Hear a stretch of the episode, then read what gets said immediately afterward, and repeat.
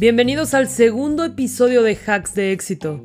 Para todos aquellos que alguna vez se han querido rendir en su red de mercadeo que de pronto no saben para dónde caminar, hoy nuestro invitado de honor, Quetzal López, que es emprendedor, inversionista, coach, conferencista y networker profesional, está aquí para darnos todos esos tips para levantarte de las caídas y esta vez salir fortalecido. No te lo pierdas.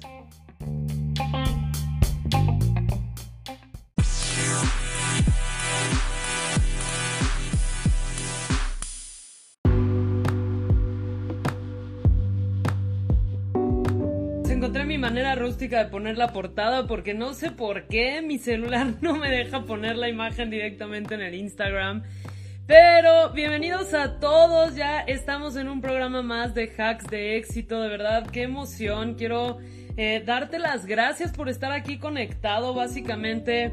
Digo, ya te compartí un poquito cuál es la visión de este programa, este podcast, que de hecho ya está en Spotify. Así que puedes buscar hacks de éxito directamente en Spotify y te va a llevar también al episodio de la semana pasada que tuvimos con un súper, súper, súper invitado que se llama Cristian Álvarez, ¿sale? Entonces, eh, quiero compartirte nuevamente cuál es la visión de hacks de éxito, ¿vale? La verdad es que ya me habían estado diciendo, Diana, haz tu podcast, haz tu podcast. Y de pronto, como yo sé que el COVID eh, me llevó mucho a investigar y a empaparme con respecto a mucho la mentalidad de éxito. Y me he topado con maestrazos, me, he encontrado con, honestamente, con ángeles, yo los llamo así porque he tenido la bendición de coincidir con muchísimas personas que me han desbloqueado creencias. Literal, yo he sentido un hack en mi cabeza en los últimos meses eh, y honestamente yo lo que pienso es que la manera de hackear el éxito, es decir, la manera de ir más rápido, de llegar más rápido al éxito, es apalancándote de la experiencia de alguien más. O sea, es apalancándote de la experiencia de alguien que ya pasó por el camino que tú quieres pasar, ¿sale? Entonces, esto te va a ahorrar muchísimos dolores de cabeza en tu camino al éxito y es por eso que mi intención es traerte a invitadísimos de lujo, de lujo, de lujo la semana pasada eh, tuvimos a Cristian Álvarez y hoy tenemos un invitadazo de honor. No tienes una idea de lo agradecida de que estoy que él esté aquí y sobre todo de todo el impacto que ha tenido en mi vida en los últimos meses, ¿sale? Entonces te voy a presentar a Quetzal López, que es nuestro invitado de honor. Quiero que sepas que él es coach, es inversionista, experto en, en todo el tema de emprendedorismo y de hecho, él eh, incluso fue, a mí de verdad esto es algo que yo admiro muchísimo de él, que él fue eh, presidente de la Cámara de Comercio para los emprendedores en Jalisco. Y bueno, hoy es iniciador, fundador de muchísimos movimientos de emprendedores y sobre todo que está creando muchísima libertad financiera para muchísimos de nosotros y me incluyo en ellos, ¿sale? Así que te voy a pedir que en el chat lo recibamos con muchos, ahí ponle cinco o lo que tú quieras para que Quetzal López pueda unirse a esta transmisión. Listo, listo, listo, ya estamos enviando la solicitud. Y súper, aprovecha para compartir. ¡Listo! Hola Quetzal, ¿cómo estás? Hola, hola, ¿cómo están? ¿Cómo están todos? Súper, súper. ¿Y tú cómo te encuentras? Bien, muy contenta de verte por acá. De verdad es que, ay, este, este proyecto me tiene fascinada con el propósito de apoyar a muchísimas personas, pues, a, a encontrar libertad financiera, a hackear su mente, a llegar al éxito de manera mucho más rápido. Y la verdad es que yo me siento bien honrada de tener pues un invitado como tú que y no solamente es en la trayectoria que has tenido, sino también el cómo has, híjole, así lo voy a describir, pero he hecho un arte el apoyar a otros, he hecho un arte el hackear mentes para poder tener resultados súper, súper grandes. Así que, pues listo, Quetzal, bienvenido. Y pues bueno, ya sé que compartirte un poquito cuál es el, propósito de este programa, pues es eh, que nos compartas, ¿no? Un poco tu experiencia de cómo ha sido para ti caminar este camino hacia el lugar en el que estás hoy, ¿no? Ya ganando cuando mal te va cinco mil dólares más todo lo que estás apoyando a otros. Eh, y pues bueno, o sea que yo estoy segura que alguien por allá se va a estar, va a estar escuchando, va a estar conectado a este programa, sobre todo a lo mejor si es networker, ¿no? Y que se ha estado dando de topes en la pared y que gracias a escuchar tu historia pueda inspirarse y pueda ahorrarse unos cuantos dolores de cabeza. Entonces, pues bienvenido Quetzal, me encantaría que les platiques un poco sobre ti, cómo empezaste, qué te llevó a tomar la decisión de ser emprendedor.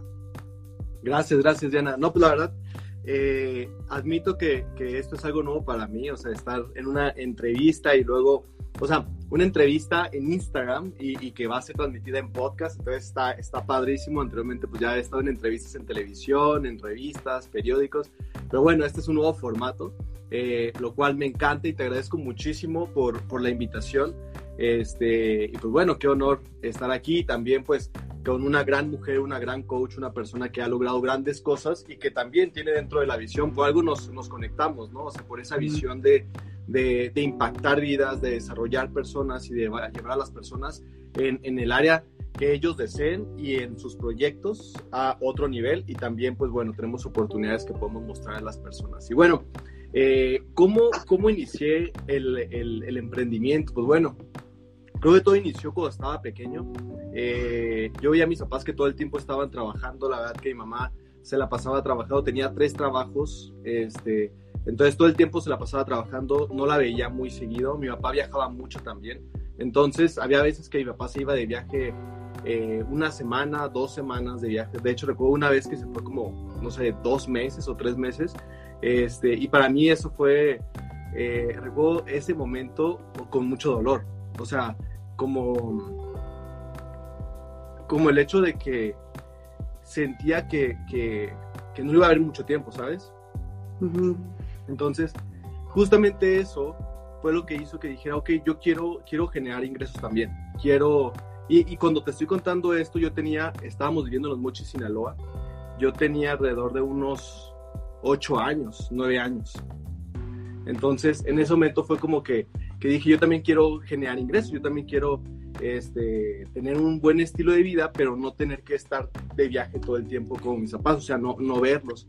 Entonces ahí fue como un momento donde, donde, uno de tantos momentos que decidí emprender, que decidí que, que, quería un estilo de vida distinto, que no quería tener tres trabajos como mi mamá, que tampoco quería estar tanto tiempo de viaje como mi papá.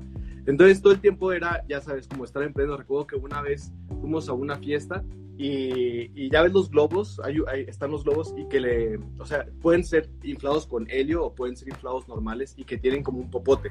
Entonces yo recuerdo que agarré todos los popotes de la fiesta y me los llevé a mi casa y empecé a hacer cruces, porque también soy una persona muy espiritual, en ese momento estaba muy apegado al cristianismo y empecé a hacer cruces y las fui, las vendí, las andaba vendiendo en la escuela, tenía como 10 años de edad en ese momento. Entonces fue como que en, en, ese momento empezaba como que ya los, los primeros momentos.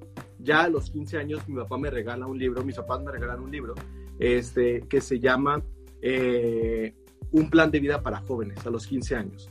Entonces recuerdo que era un libro como de 40 páginas, eh, un libro bastante cortito que te lo puedes echar en una sentada y aparte con la letra grande, pero me lo tardé de leer seis meses porque hacían muchas preguntas respecto, por ejemplo, ¿a qué veniste a la vida? Cuál es la razón por la cual tú debes de consumir oxígeno y no robarle oxígeno a otras personas. Entonces venía así como ese tipo de preguntas y yo decía, fuck, pues yo no sé para qué vine a la vida, no sé, no sé nada de eso. Entonces por eso fue que empecé a tardar mucho en leer ese libro. A los seis meses de haber leído ese libro, bueno, de estar leyendo ese libro, lo termino. Y pues tenía 15 años y en ese momento es cuando ya decido qué es lo que quería hacer en mi vida. Y es cuando planeé mi vida, realmente eh, la planeé hasta los 70, 80 años este, y dentro de eso venía pues que quería ser un emprendedor, quería ser exitoso, quería poder viajar todo el tiempo, no quería depender de una fuente de ingresos, quería tener varias fuentes de ingresos. Eh, no, no, no conocía el mundo del coaching ni del desarrollo personal ni nada de eso, pero sabía que quería estar en un escenario, hablando frente a muchísimas personas, este, y eso que nunca había ido a una conferencia, lo veía en televisión, o sea, veía de repente en televisión y decía, ah, yo quiero ser famoso también, pero no famoso de artista de telenovela o algo así o de actor, sino famoso como de éxito algo así. Entonces ahí van haciendo como, como esa idea. Y pues más adelante cuando entro a la, a la preparatoria, este, e, entro a la universidad y entro al TEC de Monterrey y ya pues ahí se va armando como, como el caminito cada vez. Dije, ¿sabes qué? Yo lo que quiero es ser una persona exitosa este, emprender y en el camino fue como buscar apoyar a otras personas a que también ellos emprendan y desarrollen sus negocios. Así fue. Buenísimo, me encanta. O sea, como de hecho, y esto es, es algo con lo que creo que muchos se puedan identificar, ¿no? O sea, como que cuando somos pequeñitos, imagínate, ya tenías desde pequeñito el hambre de agarrar esos popotes y hacer las cruces, o sea, creo que los niños pequeños siempre tienen hambre de emprender, o sea, siempre están viendo hacia dónde moverse y, y de pronto muchas veces el sistema educativo, ¿no? Que ya está así, uh, ¿no? Que bueno, ahorita con el COVID ha sido un gran, eh, se ha sacudido muchísimo todo pues nos empiezan a programar hacia, hacia otras cosas, ¿no? O sea, como por ejemplo que hayas entrado al, al TEC de Monterrey y todo eso, y digo, no, no es que esté mal, pero no, o sea, como cuéntanos un poquito de esta lucha, ¿no? Hubo, o, sea, a lo mejor estoy asumiendo, ¿no? Si hubo una lucha entre, híjole, lo que esperan de mí al, al, estudiar una carrera o un camino diferente que tú querías tomar, ¿cómo, cómo fue ese, esa decisión? Y sobre todo, ¿qué, ¿qué tips les darías a alguien que está justamente en esa batalla, no? Ok, buenísimo. Sí, yo creo que la mayoría de la gente, pues soy, soy conferencista también, y cuando doy conferencias en las universidades, les pregunto a, los alumnos, les pregunto a las personas, ¿quién de ustedes está estudiando algo que le guste? Todos alzan la mano. Y después les pregunto, si tú tuvieras la oportunidad de ser exitoso en lo que sea que tú quieras, y no hay probabilidad de que no seas millonario, o sea, de que seas millonario en lo que sea que quieras. Este, inclusive sin tener que estudiar una, univers una, una carrera universitaria, estarías sentado donde estás sentado, o sea, estarás estudiando la carrera. y yo creo que el 3%, 5% levanta la mano. O sea, muy no manches, qué fuerte. Sí, sí, sí se queda con la mano arriba. Y les digo a los demás, ¿y por qué no estarías estudiando? Y muchos me dicen, es que si yo tuviera el éxito asegurado, pues no estudiaría estudiando esta carrera. Y les pregunto, ¿qué estudiarías? y me dice, no, pues yo sería bailarín, yo sería pintor, yo sería un comediante, yo sería TikToker, no sé, yo sería influencer, yo me dedicaría a, plantar cosas en mi jardín, a mí me gusta la música, sería músico. Entonces, eh, cuando definí en un momento de mi vida qué era lo que yo quería, pues hubo una parte que es como el área de, de negocios, el área de desarrollo personal también, este, pero también quería bailar. También una de mis pasiones era bailar. Entonces cuento esto porque fue una de las primeras veces que, que sentí como que algunas personas dijeron, no, no hagas eso, eso es un hobby. Entonces el, mensaje aquí es como, recuerdo que una vez papá me preguntó, iba terminando yo la, la, la preparatoria, este, y me dijo, papá, ¿ya sabes qué quieres estudiar? Y le dije, yo quiero ser bailarín y quiero ser empresario. Y me dijo, bailarín, me dice, no, eso es un hobby, no es, no es para, para estudiar eso, eso, eso es un hobby nada más, dedícate a algo que sí te vaya a dar dinero. Entonces me quedo con esa idea y, es, y elijo estudiar la carrera en el TEC de Monterrey, la carrera de creación y desarrollo de empresas. Cuento esto porque muchas veces eh, como emprendedores o como personas no hacemos lo que realmente nos gusta y nos apasiona. Hacemos lo que nos dicen que es mejor. Y, y, por, y, por, lo menos seguí una de mis dos pasiones, que era emprender, y la otra pasión, que era eh, bailar. Eh, bailar sí lo seguía haciendo como hobby, como me dijeron, pero emprender ya lo hice de una forma más profesional. Y, pero la mayoría de las personas, eh, cuando van en el camino del emprendimiento, si alguien les dice, no, eso no está bien, no, no hagas eso, no, mejor dedícate a algo que te dé dinero, mejor estudia una carrera de verdad, mejor, este, no sé, ten un título. De hecho, eh, yo estuve estudiando la carrera y, el, y al final de la carrera decidí no graduarme. O sea, dije, es que esto no es lo que yo quiero realmente, o sea, me gusta la carrera, pero con la carrera no voy a obtener los resultados que yo quiero. Y en el último semestre, de hecho me tardé esa la carrera siete años, casi ocho años, en el último semestre eh, y me tardé ese tiempo porque todo el tiempo estaba emprendiendo. Yo decía, a ver, ¿estar en la clase o estar emprendiendo? Y yo sentía que aprendía más de ir a una comida con un empresario y hacer una negociación de aguacates, porque hubo un tiempo que vendía aguacates mientras estaba en la carrera, eh, de, hacer una negociación de aguacates con un restaurante de mariscos, que la negociación era en 10 minutos pero me invitaban a comer, pues me quedaba y platicaba con el dueño y le preguntaba su experiencia, qué es lo que había hecho, cuáles habían sido, como un poquito como este podcast, pero, pero ahí en la comida con el, con el dueño del restaurante. Y yo sentía que aprendía muchísimo más que estando en una clase de ecuaciones diferenciales o álgebra mm. o, no sé, liderazgo que no es aplicado, que nada más era pura teoría, pero realmente no había nada de aplicación. este, aprendía más en, en, el campo que estando en un salón de clases. Entonces fue cuando ya al final del, ya casi al final de la carrera me faltaban tres materias para graduarme y dije, ¿sabes qué? Siempre he sido, me, identifico mucho contigo, Diana, porque tú eres una persona muy loca, muy disruptiva, una persona que, se le ocurre algo y dice, ah, la chingada, voy a hacer esto, eh, voy, a, voy a hacer lo que a mí se me ocurra. Entonces, cuando yo también así, o sea, de repente tengo ideas y digo, ya, voy a lanzar todo eso, no importa que me haya tardado mucho tiempo, pero, pero algo mi intuición me dice que es el camino correcto por acá. Entonces, eh, en el último semestre, faltando tres materias, dije, ya no voy a regresar a la carrera, no voy a regresar a la universidad y, y pues va. De esa forma quemaba mis barcos, porque ya no podía tener un empleo. De esa forma me aseguraba sí o sí de que iba a ser una persona exitosa. Este, y pues fue, fue, fue, fue algo, fíjate, bien curioso. Mientras tenía seguro el que podía ser un empleado, nunca llegué a ganar mensual y sostenido más de 15 mil, 20 mil pesos mensuales.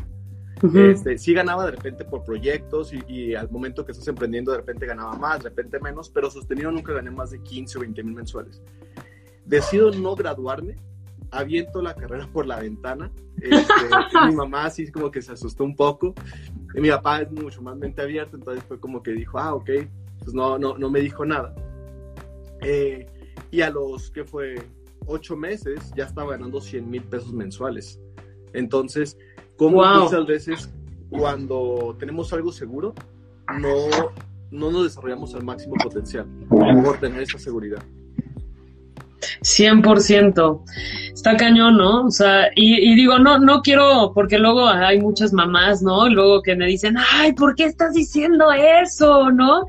O sea, yo, yo pienso que no es como estar en contra de la educación formal, pero sí creo que eh, como hay piezas que le faltan, ¿no? O sea, como no está mal aprender cómo hacer contabilidad y cosas esas, pero pues finalmente creo que, o sea, ¿cuál tú crees que serían las piezas claves que si, imagínate tú pudieras eh, reinventar la educación en México o en el mundo, ¿qué piezas les pondrías a la educación que tú crees que es esencial de todos los emprendedores con los que has trabajado? Wow, esa, esa pregunta me encanta porque justamente es algo que he pensado muchas veces.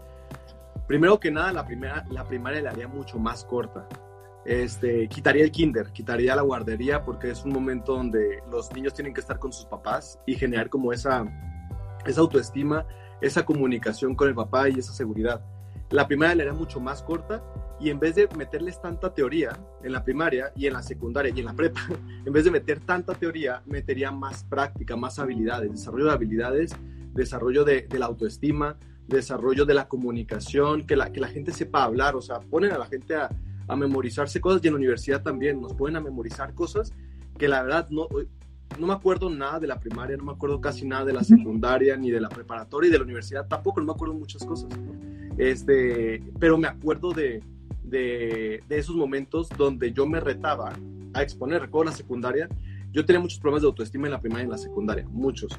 De hecho, me daban pavor hablar con las niñas. Yo era de los niños que no podía hablar con las niñas, me daba pavor hablar con las niñas pero, pero era mucho que siempre como quería romper ese, ese miedo. Entonces siempre buscaba hablar con las niñas. Y también me daba muchísimo miedo hablar en público.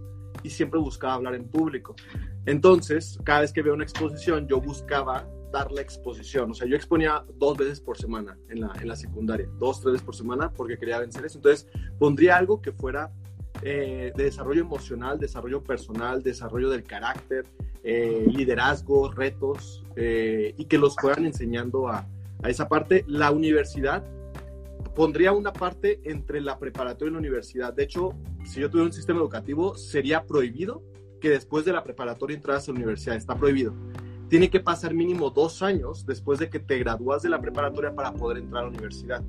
Y en esos dos años tendrías que, la otra vez vi un programa de, de Master Muñoz, que es uno también de las personas que admiro muchísimo, eh, y él justamente decía, eh, dijo varias ideas y complementando esas ideas junto con lo que yo había pensado, lo que haría es que terminando la preparatoria tendrías que tener un empleo por unos seis meses. Toma un empleo por seis meses donde en ese empleo no tenga que ver con una carrera universitaria, no tengas que tener un título, sino que, que, que obtengas habilidad. Por ejemplo, este, algo, algo sencillo, no sé, cambiar tornillos, ¿ok? Obtienes la habilidad de, o sea, es una habilidad muy sencilla, pero es como, como, como el hecho de estar dando vueltas, el hecho de estar quitando cosas, poniendo cosas y organizar cosas. Entonces, para que estés viendo cómo hacen algo. Entonces, o por ejemplo, eh, organizar los papeles en una oficina. Es algo también pues, muy sencillo, pero que te, que te va rodeando de un ambiente. Y una vez que generen ese ingreso, se tendrían que ir a otra parte del mundo, viajar por otra parte del mundo, eh, y que en ese lugar donde estén viajando tengan que llegar a ese lugar y buscar un trabajo también. Algo sencillo, pero ya están, y de preferencia que sea otro idioma, para que tengan otro reto. Entonces, muchas veces llegan las personas a la preparatoria, a la universidad, o salen de la universidad y salen sin saber otro idioma. Entonces, son también herramientas buenas que yo les yo los pondría, este, que todo esto que te estoy diciendo es parte de cómo vamos a educar a Angelito, a nuestro niño, que y yo, y a, y a nuestros hijos. Este, entonces, llevarlos a otro país, que ellos trabajen, que ellos se sostengan, a partir de eso que vean como esa parte, y después de ahí regresen y con el dinero, con los ahorros que tengan, ahora sí, con esos ahorros, tienen que poner un negocio. Y poner ese negocio, hacerlo funcionar por seis meses a un año y después quebrar el negocio para que, para tengan la experiencia justamente de lo que es crecer el negocio, todos los retos, tener uno o dos empleados y pagar impuestos y ya tienen 18 años y después de eso cerrar el negocio para que sepan cómo cerrar, cómo tener una tarjeta de crédito. O sea, yo recuerdo que hasta hace tres años o dos años, sí, era la persona peor administrada. O sea, a los 29 años de edad, la persona peor administrada, súper endeudada, este, mal económicamente. Eh, bueno, ya ganaba una buena cantidad de ingresos, pero no me sabía administrar. Entonces, yo pienso que en la educación falta muchísimo que les enseñen finanzas personales, que les enseñen cómo administrarse y generar como ese espíritu de guerrero, ¿sabes? O sea, salen, yo veo personas, y yo sé que tú eres del TEC de Monterrey, yo también, pero veo tantas personas del TEC de Monterrey y de la UP que disculpa la palabra, pero yo los veo como unos mariquitas. O sea, al, primer tropezón, al primer que alguien les dice que no, al primer que tienen una, una relación quebrada, al primer. Y eso todas las buenas universidades, UP, Panamericana, eh, la Panamericana, el TEC de Monterrey, Autónoma, el Politécnico. O sea, veo tanta gente que, que sale de muy buenas universidades, pero al primer tropezón, una lloradera y se dan por vencidos. Y es como de, wow, o sea, porque falta vivir como esa parte dura de la vida. Okay. O sea, digamos que la parte dura de la vida es parte esencial del éxito. O sea, si no pasaste por esa parte, neta, jamás llegas. No, es que el éxito está construido de, fracasos, el éxito está construido de, tropezones. La, la, gente piensa como, ve de repente los carros, las casas, los lujos de, de la gente exitosa y dice, ah, yo quisiera estar ahí. Pero a la hora de que le dicen, no sé, barre tu cochera, ay, no, qué flojera, o algo así, ¿sabes? Como, como no, no, les, da, les da flojera hacer como los pasos pequeños y los tropezones pequeños y cuando caen, pues no saben cómo levantarse. Oye, Quetzal, hablando de esta parte de fortalecer el carácter, ¿no? En medio de, de, del fracaso, ¿no? Porque finalmente para eso está diseñado el fracaso. Me acuerdo mucho que decían, ¿no? O sea, como en realidad eh, la duda no es lo contrario a la fe, la duda está ahí para poner a prueba la fe, ¿no? Entonces, ¿cuál ha sido así el momento, o sea, si tú pudieras identificar un momento en el que te diste un mega tope, ¿no? Así el momento de mayor crisis o de mayor, digo, fracaso, no diría fracaso, sino una caída, ¿y cómo saliste de ahí? Ok, momento de mayor... ha habido muchos. han, habido muchos. Eh, creo que uno de los, de los más recientes fue en una organización que estábamos construyendo. Eh, teníamos una organización de alrededor de 150 personas, eh, una organización de redes de mercadeo. voy a hablar algo más reciente. y también sé que hay público que es networker aquí y también eso aplica para todos los emprendedores estaba construyendo una organización y en una de mis organizaciones, tenía varias, pero en una de mis organizaciones había alrededor de unas 150, 170 personas. Era una organización sólida eh, y en algún momento una, una de las personas que confiábamos muchísimo en esa persona, la apreciábamos muchísimo, de hecho, pues la, la agarramos y la apoyamos entre Génesis y yo, a irla construyendo, a irla subiendo hacia cierto nivel de éxito. Eh, una persona que, que, que apreciamos muchísimo y que cuando la agarrábamos ganaba alrededor de dos mil, tres mil pesos mensuales. No manches. 50 dólares mensuales en, sus, en su empleo. Este, aquí no ganaba nada. Y cuando, para ese entonces, a los ocho meses, eh, ella ya estaba ganando alrededor de 2.000, 2.500 dólares mensuales. Entonces, justamente cuando la llevamos a ese lugar y construimos esa organización, a las dos o tres semanas, eh, nos enteramos de que ya no, de que estaba volteando hacia otro lugar y de que mm. estaba volteando hacia otra empresa, hacia otra oportunidad. Eh, eso nos dolió y fue como de repente como traición. Hablamos con la persona, nos dijo, no, todo está bien, me arrepiento, perdón. Y a la semana, pues nos enteramos de que ya se había llevado parte de la organización. Eh, parte de la organización se quedó y muchos, la mayoría, ni para allá ni para acá, nada más se espantaron. Entonces, eso creo que pasa en todos lados. O sea, también me pasó con negocios, que, tenía negocios y ya había construido algo con un socio y de repente, de un momento a otro, de repente me entero de que eh, hubo alguna firma que yo no hice yo confié y dije, no, pues tú fírmalo.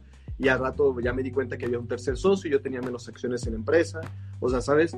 Cosas así. Este, y cuando, como, como, ambas situaciones y, y, las situaciones que hemos pasado sí, sí, han sido dolorosas y sobre todo creo que lo más doloroso es cuando confías en una persona y de repente te das cuenta que no es eso que, que, mostraba ser. Entonces, y que no había valores, esos valores que, que, tú confiabas en la familia o en el equipo, en la sociedad, en el negocio. ¿Y qué, cómo me levanté? Pues simplemente con la visión, o sea, diciendo, eh, cuando tú tienes una visión grande y algo que tú deseas con toda la fe, con toda la intención, y tú sabes que es algo grande, siempre van a haber tropezones, caídas, y el universo o Dios probándonos para ver si realmente es eso que nosotros deseamos, para ver si realmente eso que nosotros deseamos, eso que nosotros queremos, lo queremos tan grande aún a pesar de los, de los tropezones. Y casi siempre, casi siempre, después de que viene un tropezón fuerte o una situación que no nos agrada, vienen esos momentos de, de, crecimiento, vienen esos momentos grandes. Pienso que eh, cada vez que yo lo veo como una montaña rusa. En las montañas rusas para después de que viene una gran caída, una gran bajada, o sea, te suben, pues casi siempre las montañas rusas te suben, te suben, te suben, te suben, te suben, ya que estás arriba, ¡fum! viene una gran caída, una gran caída donde dices, ya, voy a estrellar contra el suelo, y después de que ya estás a punto de estrellarte, ¡pum! viene la subida. Entonces, siempre he tenido esa, esa fe, eh, que el universo actúa de esa forma, y digo, ok, en unos meses me voy a reír de esto, en unos meses me voy a reír de esto, esto también es temporal, esto también va a pasar. Entonces, cada una de las situaciones que hemos vivido, que he vivido, siempre es como ese pensamiento de cuál es la visión más grande y que no me voy a quedar abajo en ese momento, o sea que por algo estoy bajando para subir mucho más alto.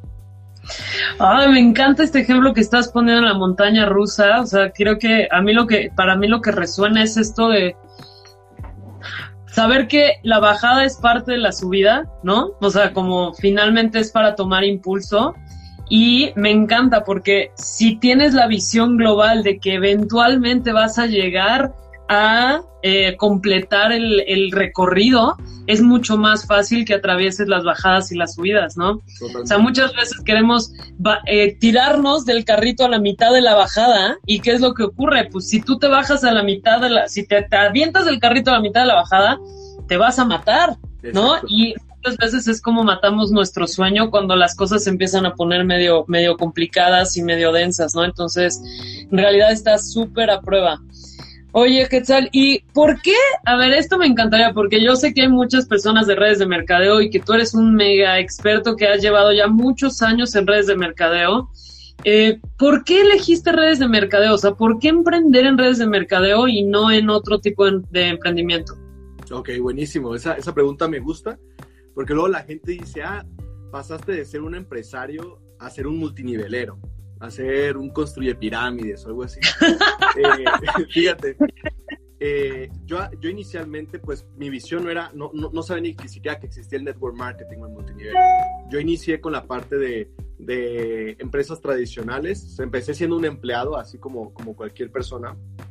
Trabajé en una empresa de, de ensaladas, en una pizzería, Trabajé también un tiempo pequeño en Starbucks, en Cinépolis, en Coppel, este, tiempos muy pequeños porque la verdad nunca aguantaba mucho tiempo. Eh, y ya después, más adelante, tuve oportunidad de asociarme en empresas donde iba aprendiendo más sobre lo que me gustaba, desarrollo personal, coaching, liderazgo, etc. Pero en algún momento entro a un multinivel y me gustó la idea, me gustó la visión, pero yo también era de las personas que pensaba de no, eso no es realmente un emprendimiento, realmente no es ser empresario, eh, ser multinivelero. Eh, entonces, y como no me funcionó muy bien, pues decido salirme, pero siempre me quedó ese tic.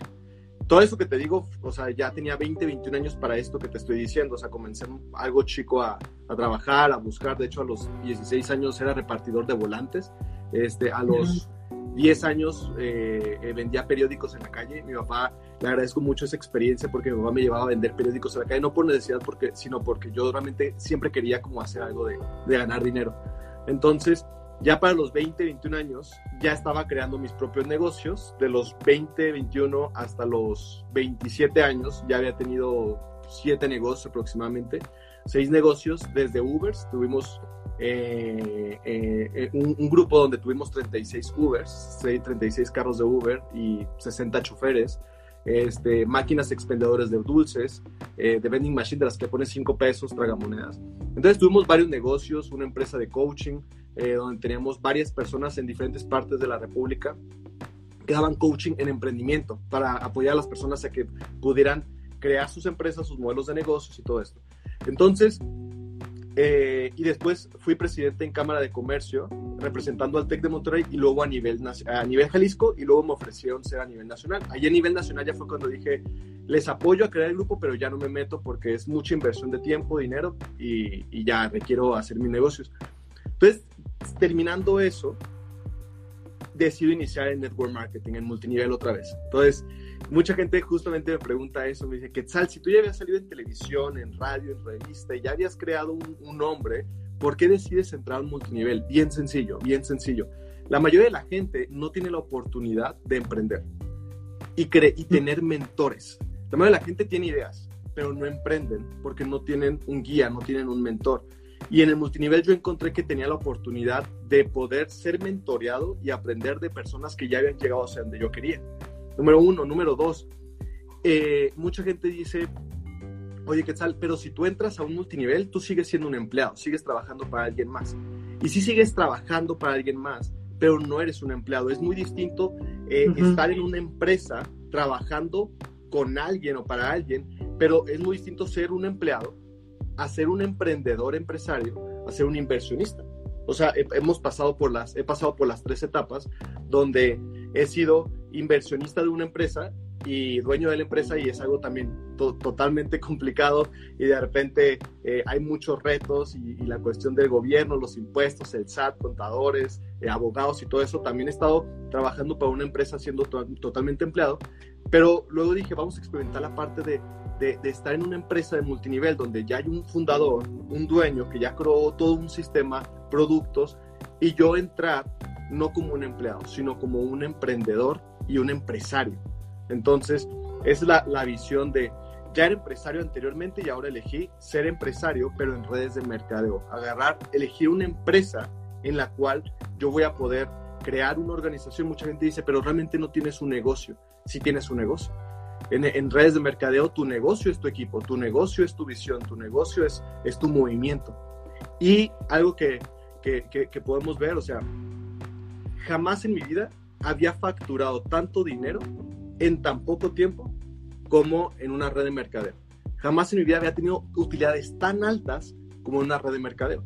Y sin necesidad de tener empleados, sin necesidad de, de mm. tener abogados, sin necesidad de, de, tener un lugar físico y sin necesidad de, de tener todas las complicaciones que tiene una, un, una empresa tradicional.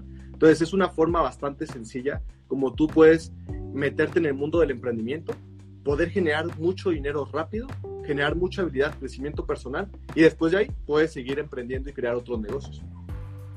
Entonces, Padrísimo. Por eso. Y sí, completamente de acuerdo. Solo creo que eh, pues las redes de mercadeo exigen habilidades, ¿no? Habilidades que de otra manera siendo empleado no tendrías que desarrollar. Entonces, esto me lleva a un cuestionamiento que, verdad, así me, me pica por dentro. A ver, vamos a ponernos en una situación. Imagínate que llega eh, no sé, alguien con una varita mágica y te borra todas las habilidades que has adquirido a través de los años de redes de mercadeo, ¿sale? Si tú pudieras elegir una habilidad con la cual quedarte, que sería la que tendría más probabilidad de sostener tu negocio, ¿cuál sería? ¿Cuál elegirías? La habilidad, no sé si es una habilidad, pero la voy a elegir como una habilidad, la habilidad de confiar en mí. Eso. La habilidad de, confiar en que realmente puedo hacer las cosas. Yo creo que si ahorita me quitaran todo, o sea, mucha gente me dice de repente, oye, ¿qué tal si se te va toda la gente? ¿Qué haces? Pues es que yo ya, yo ya confío en mí. Que eso fue lo que más me costó. O sea, te digo que en la primaria y secundaria una persona con muy baja autoestima. Y el, el confiar en mí es lo que ha hecho que pueda crear cualquier negocio. O sea, hoy en día yo sé eh, recuerdo una vez que, que, de hecho, a mi mamá le dije que me iba a salir de la casa porque no me dejaba hacer ciertos negocios que yo quería y no me dejaba como vivir mi, mi, vida como yo quería. Entonces estaba rebelde en esa época, tenía como 22 años y le dije, me voy de la casa y que sabe que... Y, y algo que le dije es, mamá, porque ella estaba asustada de que no terminara la universidad, porque yo siempre quería estar emprendiendo más que estudiando. Entonces mamá siempre estaba preocupada por tener un título, tener un título. Y yo le decía, es que me, va, me vale el título yo haga lo que haga, voy a terminar siendo millonario. Entonces, pero eso fue en los primeros momentos donde empezaba a confiar en mí. Y ahorita lo que te puedo decir es la habilidad más fuerte y la que yo elegiría es la habilidad de, la autoconfianza. Sí, o sea, eso es lo que sostiene todo. O sea, tú dirías, sin autoconfianza no hay nada. O sea, puedes tener liderazgo, puedes tener iniciativa, pero si no confías en ti, estás sostenido ahora sí que en, humo. Exactamente. Totalmente. Wow, súper, súper. Pues me encanta Quetzal, de verdad es que es, es increíble, ¿no? O sea, creo que esta visión de poder aprender de la experiencia de alguien más y no de, errores, ¿no? ¿Qué, ¿Qué, sería como un mensaje final que tú les podrías dejar a todas las personas que nos están viendo? Que de, muchas maneras, yo estoy segura que si estás conectado a este podcast Hacks de Éxito, es porque o estás emprendiendo o quieres algo diferente o quieres obtener un resultado diferente económicamente, alcanzar el éxito. ¿Qué, qué sería así tu hack? Así, si tú pudieras plasmar un hack en el planeta, ¿cuál sería un hack de éxito by Quetzal López? Ok. Mira, justamente con la parte de la autoconfianza, es esa, esa se logra la autoconfianza conociéndote a ti mismo. Y, y una forma, o sea, usualmente pues no hay como, si hay lugares donde puedes ir a, a, tener un proceso tal vez espiritual, un proceso de coaching y conocerte, pero mucha gente igual no tiene la, la, la, capacidad económica de tal vez pagar a un coach o tal vez entrar a un curso, pero creo que algo muy sencillo es comprar un libro, algo que tal vez te va a costar 150 pesos, 300 pesos, es más, hasta en, en YouTube están los audiolibros o un PDF. Entonces algo que yo le diría a la gente, la, eh, el, leer. Eh, realmente el desarrollarse personalmente y dedicar tiempo todos los días. Veo tantos emprendedores, cada vez que voy a dar conferencias, cada vez que, que, me siguen invitando a, a, salir en algún programa, eh, que se enfocan mucho en la habilidad, en, en, en, la habilidad de la contabilidad, la habilidad de, de ventas, la habilidad de, de, de, publicidad en Facebook o la habilidad, habilidades, pero no, se, no, no tienen el resultado porque no confían en sí mismos, porque no tienen el desarrollo personal. Entonces, yo lo que diría es, enfócate en tener un gran desarrollo personal, enfócate en conocerte a ti mismo, en conocer cuáles son esos miedos. Gracias a que supe que tenía problemas de autoestima, pude enfocarme en ser una persona que creyera en sí mismo, una persona que pudiera confiar en sí mismo y saber que lo que quisiera hacer en mi vida lo podía hacer y iba a ser exitoso. Y el todo el tiempo estarme diciendo, cualquier cosa que yo haga voy a ser exitoso, cualquier cosa que yo haga voy a ser exitoso, cualquier cosa que yo haga voy a ser exitoso. Entonces tengo la creencia ya bien fuerte de que haga lo que sea, siempre gano. En lo que yo emprenda, siempre gano. En lo que yo haga, siempre gano. tengo una carrera, siempre voy a ganar. Y donde entre, voy a ganar. Pero, o sea, obviamente fue un tiempo que me costó y de libros y de desarrollo, desarrollo. Entonces, lo que le diría a las personas, a todos los emprendedores, más que enfocarse en obtener habilidades de cualquier negocio que estés haciendo, enfócate en conocerte y en desarrollarte personalmente. Si tienes ese desarrollo personal, ese conocimiento, esa creencia interna y obviamente la creencia en, lo que tú quieras creer en Dios, en la creación, en el universo, eh, en lo que sea, vas a llegar mucho más lejos que teniendo una tina de habilidades, pero cero desarrollo personal. Qué cañón, ¿no? Porque muchas veces el emprendedor no quiere empezar porque siente que no tiene las habilidades. Entonces dices, no voy a empezar hasta que no sepa hacer esto. Y luego empiezas a meterte en el, en el mundo de lo que vas a emprender y te das cuenta que hay un mundo más de habilidades y entonces como creo que puede caer en una trampa, pero me encanta lo que dices porque, o sea, creo que es un gran mensaje que dejas el hecho de que el desarrollo personal no es algo que es eh, que está fuera, sino simplemente es empezar a mirar hacia adentro y saber que eso es lo que sostiene las habilidades, ¿no? Totalmente. Pues Listísimo, de verdad, mil, mil, mil gracias, Quetzal, mil gracias y también a todos los que están conectados, híjole, a mí me encanta y de verdad yo respeto muchísimo a las personas que vienen a programas y que, bueno, aceptan una entrevista como tú, Quetzal, y abrir el corazón y compartir las caídas y compartir los miedos y compartir tu historia, eh, pues finalmente inspira muchísimos. Así que, pues muchísimas gracias por haber estado en este programa y felicidades a todos los que están conectados también. Recuerda que este programa hoy en la noche, más tarde mañana ya va a estar disponible en Spotify y si tú ya la estás escuchando en Spotify, asegúrate también de compartir. Tú no sabes a quién le va a servir escuchar una palabra de Quetzal López, que sí, como le pusieron en uno de los comentarios, ¿no? Son palabras mágicas. Así que, pues muchísimas gracias, Quetzal y nos vemos en el siguiente episodio a todos, miércoles entre 5 y 6 de la tarde, hoy lo movimos, pero entre 5 y 6 de la tarde, pues recuerda, siempre miércoles hacks de éxito. Muchísimas gracias, Quetzal, y pues te mando un fuerte, fuerte abrazo. a todos. Hasta luego. Bye bye.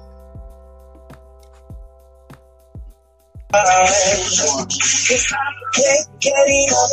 I can't get enough. I can't stay on the ground. Whoa.